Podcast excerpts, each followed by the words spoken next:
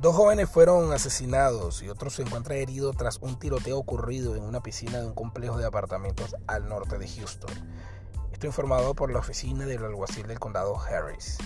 El incidente ocurrió a eso de las 10.40 de la noche, cuando las, unidades PCT-4 fueron enviadas a un tiroteo en 333 AirTags, donde varias personas habían recibido disparos. El alguacil del condado Harris, Ed González, calificó como una escena caótica. El momento que los oficiales llegaron debido a la cantidad de jóvenes que estaban en el lugar.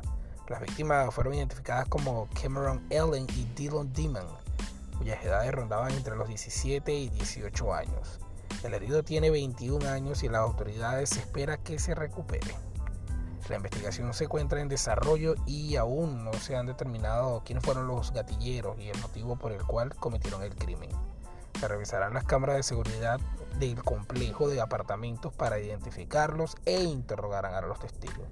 Si usted posee información que pueda esclarecer este caso, por favor llamar a la unidad de homicidios del condado Harris al 713-274-9100 o Crime Stoppers al 713-222 tips o 8477.